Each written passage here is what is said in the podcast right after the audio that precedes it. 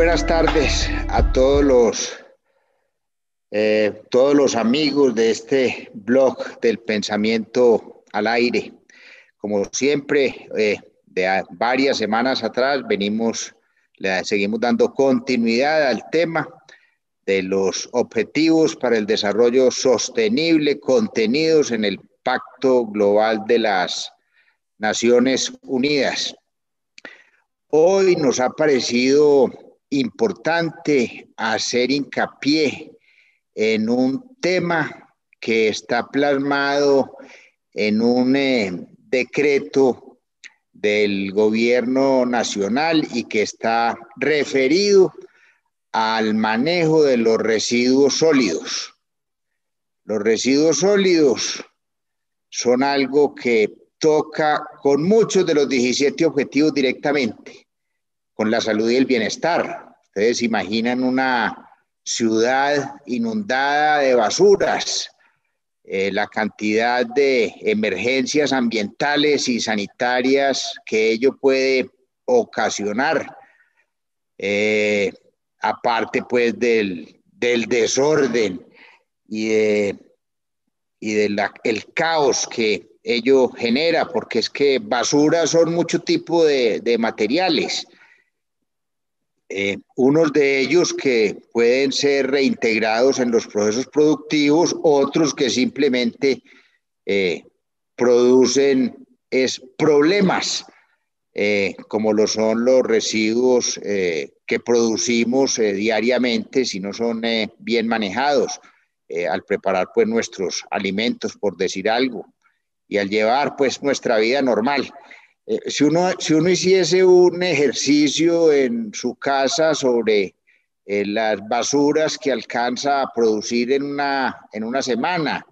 eh, en una familia de cuatro personas se puede producir facilito, facilito, unos 10 kilos de materiales orgánicos que si son bien separados en la fuente se pueden convertir en compost. Eh, lógicamente ahí entra a jugar un papel muy importante eh, las municipalidades correspondientes porque es que producir compost no es pues como lo más rentable, requiere cierto subsidio en su transportación y en su proceso de manejo y elaboración de esos productos para sacar el producto, perdón la redundancia, final o terminado, que es el compost o abono de primera calidad, óptimo para sacar productos eh, orgánicos. Otros 10 eh, kilos eh, saca uno semanalmente de, lo que son ya pues basuras, basuras que tienen que ir a dar a un relleno sanitario o en, como sucede en ciudades avanzadas,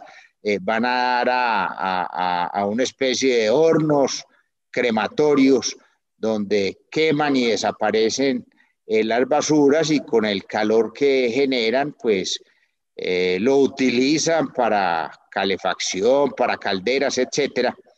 Eh, y otro que son los materiales como los plásticos, pues secos, limpios, los PET, los, los papeles, los cartones, los vidrios que se pueden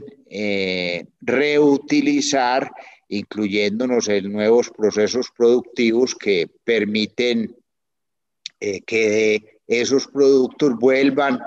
eh, a circular en, la, en, la, en lo que se ha venido llamando la economía circular, que significa que, que, un producto se utiliza y se puede volver a utilizar y volver a utilizar y volver a utilizar. Me he referido o me estoy refiriendo a este tema como por dos aspectos. Eh, el primer aspecto es eh, que el gobierno nacional, después de 20 o yo diría que hasta 30 años de venir intentando establecer unos modelos eh, que puedan ser utilizados por la comunidad, para hacerle frente a este tema de las basuras, por fin, y para ello los quiero eh, felicitar y agradecer, por fin, por fin han dispuesto que con la utilización de tres tipos de empaques, o mejor, tres tipos de colores de los empaques de las basuras que producimos en nuestros lugares eh, de habitación o de trabajo, eh, podemos hacer la tarea de manejar las basuras porque en el empaque blanco vamos a echar todo lo que es reciclable, que importa que lo repita mil veces, papeles, cartones, vidrios, plásticos, secos, limpios. Cuando usted tenga duda de, algo que porque puede tener grasa o puede tener eh, o, no lavó y secó bien la bolsa de leche, tírenlo en la bolsa negra más bien. Entonces, en los blancos los reciclables, en los verdes los orgánicos, eh, ¿Quién creyera? Eh, eh, la mayor producción, diría yo, de, basuras al interior de nuestros hogares es de productos orgánicos, porque nosotros pues utilizamos mucho las frutas y las verduras y nos gusta espelarlas, no utilizarlas congeladas porque son bastante costosas. nos gustan fresquitas, pelarlas, organizarlas. Todos esos desechos que se producen en ese proceso de la preparación de los alimentos van a, a unas bolsas verdes, que son las orgánicas, que si tuviésemos programas de, de producción de compost,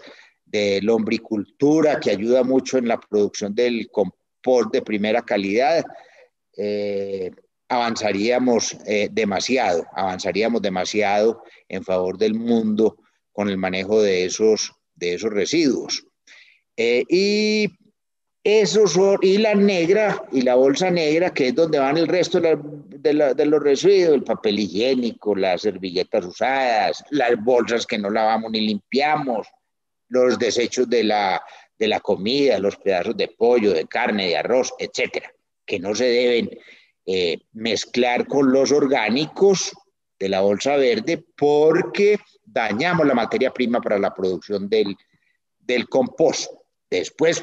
de 20 o 30 años se simplificó a tres bolsas, facilísimo, no tiene absolutamente ningún misterio.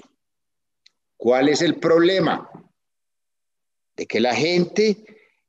desanimada no está eh, juiciosamente haciendo esa separación porque eso va todo juntico a los camiones de basura. Usted saca sus tres bolsitas y lo ideal sería de que un carro especializado viniera por lo de la bolsa verde para las composteras,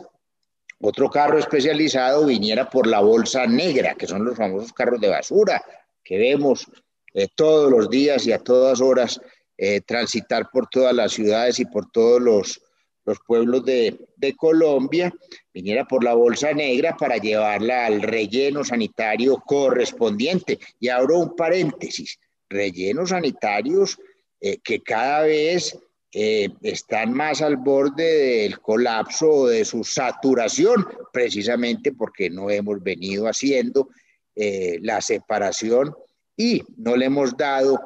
la continuidad que debe tener, como lo estoy diciendo, eh, a cada uno de, los, eh, de las basuras o de los residuos que generamos si fuésemos eh, juiciosos.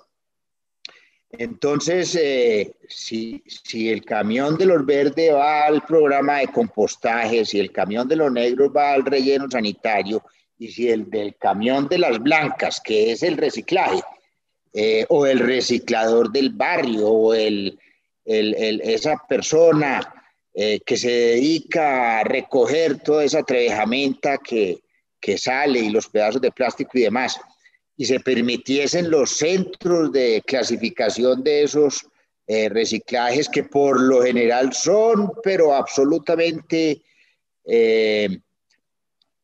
prohibidos por las comunidades y de muy difícil consecución de sus licencias de operación con las entidades ambientales por la cantidad de normatividades existentes para su posible licenciamiento, al igual que también los del compostaje.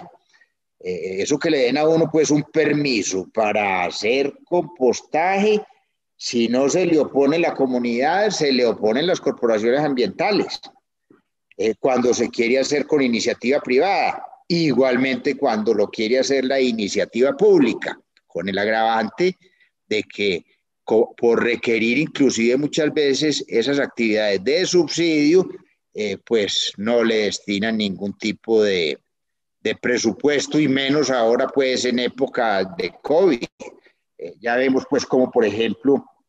el jardín botánico. El jardín botánico eh, de Medellín eh, tiene eh, a su cuidado o tenía pues a su cuidado el mantenimiento de todas las zonas verdes de Medellín. El recién salido alcalde dejó a un centro de Medellín y a una ciudad pues muy verde que requiere muchísimo mantenimiento, inclusive eso genera pues cantidades inmensas de, de empleos que en este momento pues se han perdido porque pues han tenido seguramente que disminuir eh, los presupuestos correspondientes al funcionamiento del jardín botánico, donde como decía ahora utilizan el orgánico, porque es que el orgánico también son eh, los residuos del corte y de la poda del césped, eh, de la poda de los árboles, en fin, todos esos materiales orgánicos son los sujetos eh, hacer la materia prima para la producción del compost utilizando eh, cualquiera de las muchísimas eh, metodologías. Entonces, ese,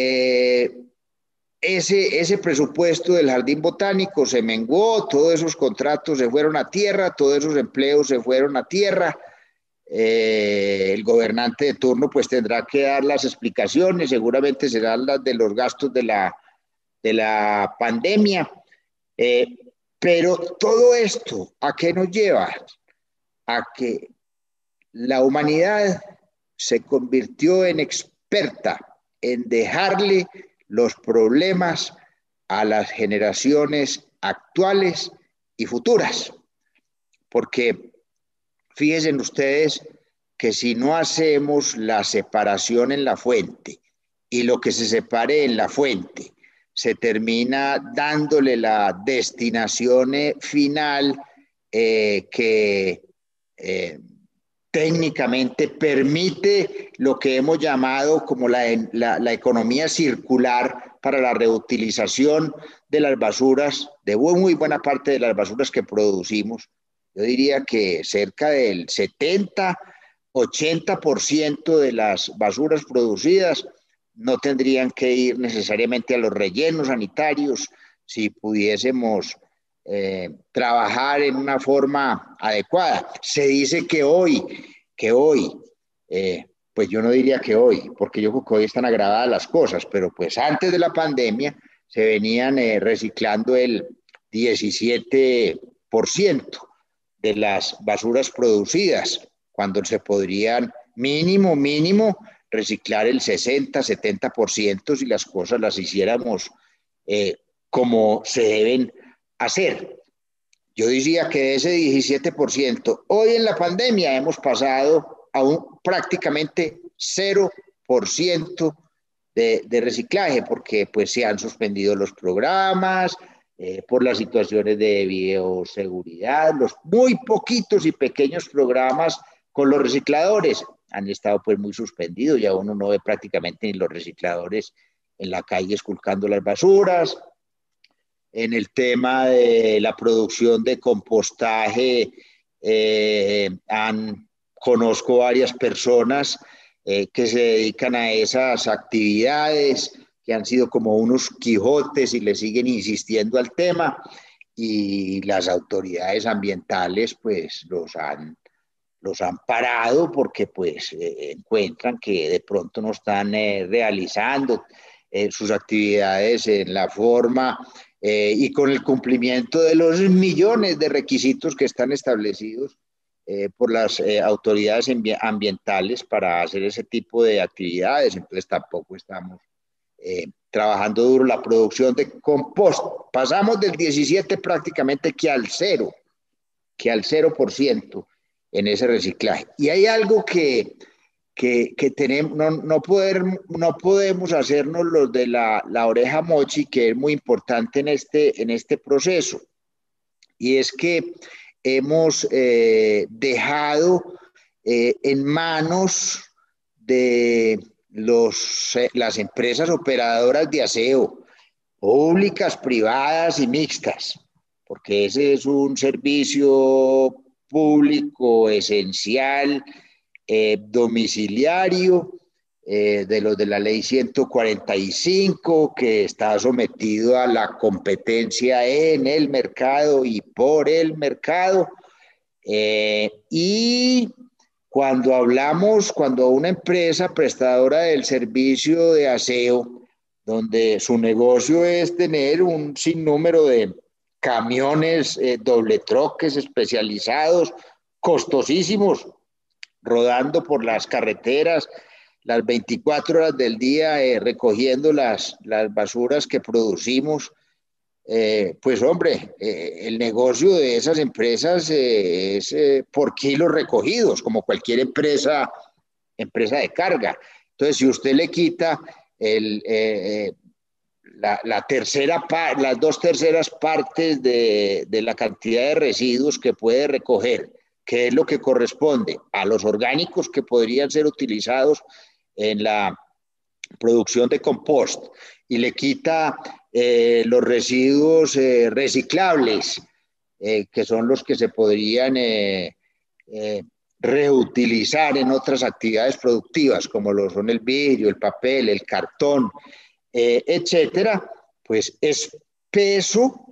eh, menos a transportar y por ende tarifa menos a cobrar, lo que significa que se le reducirían sus ingresos sustancialmente en su actividad de la prestación del servicio de la recolección de las basuras. Entonces ahí se mezclan como, como dos temas. No se puede dejar en manos de los de los eh, operadores de aseo estos eh, programas, porque pues, eh, repito, como eso va a implicar una disminución sustancial en sus ingresos, implicaría, si fuésemos organizados, que ellos redujesen su número de camiones necesarios para hacer la recolección, su número de operarios necesarios para hacer la recolección, para poder mantener sus negocios dentro de la viabilidad y la sostenibilidad en la prestación del servicio de la recolección de los residuos que deben de ir a los rellenos sanitarios. Porque los otros, como lo he dicho,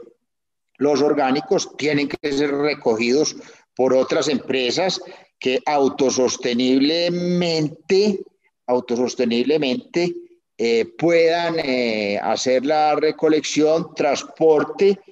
y proceso en algún lugar determinado de esos orgánicos para sacar el, el compost, utilizando no la lombricultura o cualquiera de las eh, tecnologías. Y otros serían los que recogerían los reciclables siempre y cuando puedan tener un lugar donde puedan hacer una reclasificación para separar el PET del papel, del cartón, del plástico, etcétera, y hacer sus eh, clasificación de esas que se convierten en materias, en materias primas.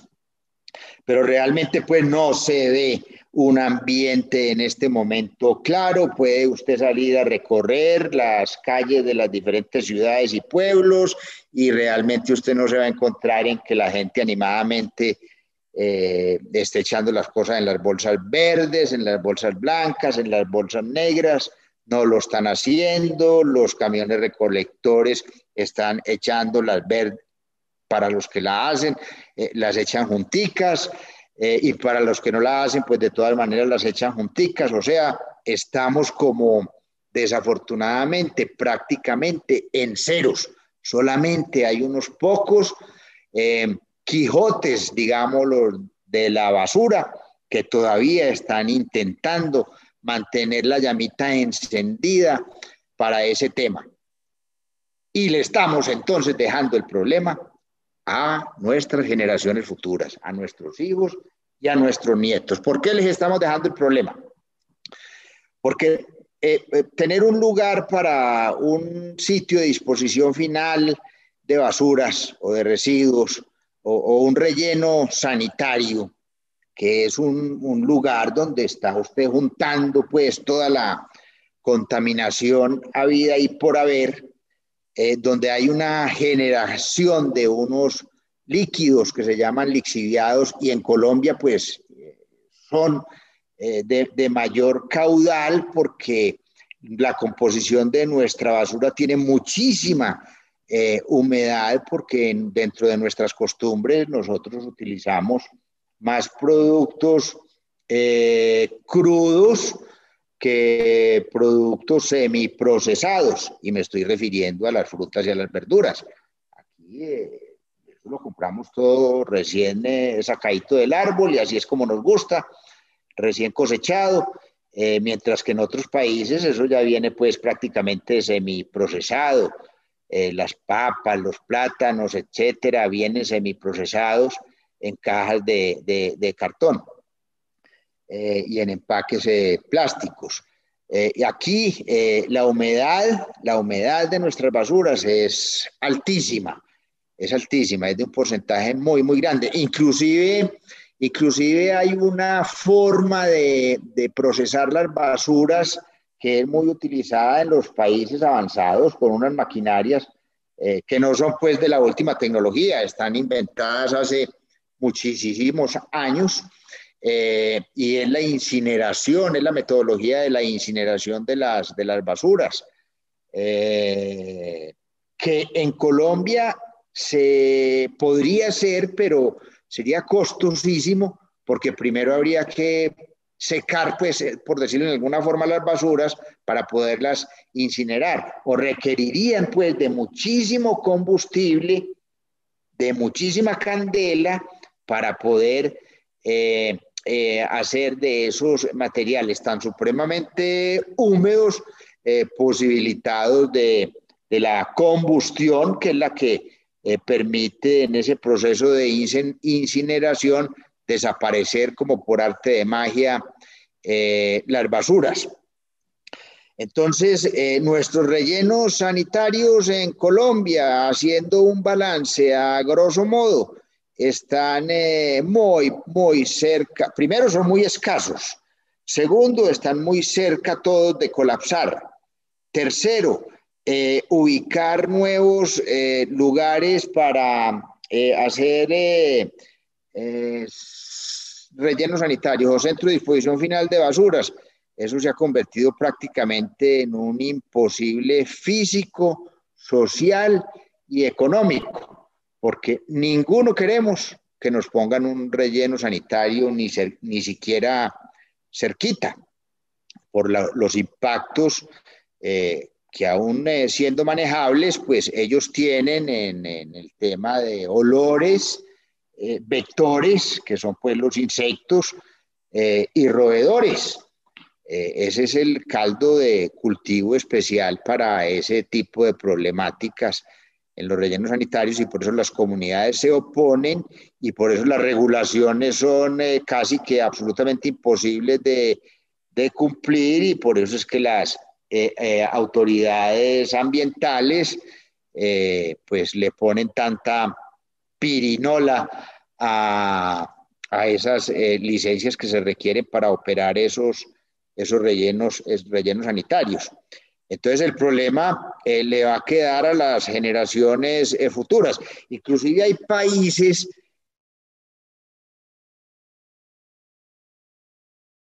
donde pues tienen poca eh, pecaminosidad en el sentido de, que no les importa pues recibir un barco de basuras y, tirarlo a mar adentro y por eso es que ya tenemos miles de miles de kilómetros en el mar invadidos por los plásticos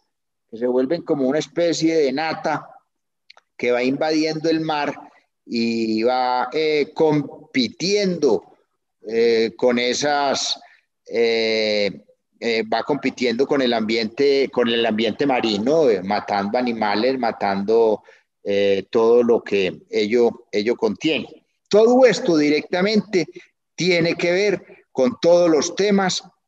del, de los objetivos del desarrollo sostenible, porque si hablamos de la pobreza, pues ¿quiénes más pobres que los eh, recicladores? Eh, que eso incluye pues los temas de hambre. Si hablamos de salud y de bienestar, pues las enfermedades, cuando uno vive en un ambiente de basuras, se multiplican a granel.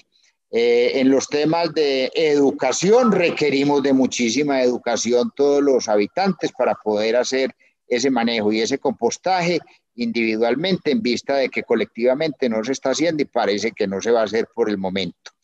Eh, agua limpia y saneamiento, eh, pues si yo las basuras evito estarlas tirando a, los, a las fuentes de agua y estoy evitando la generación de la lixiviación, que es un agua que va a buscar las otras aguas limpias para ensuciarlas, pues ni hablar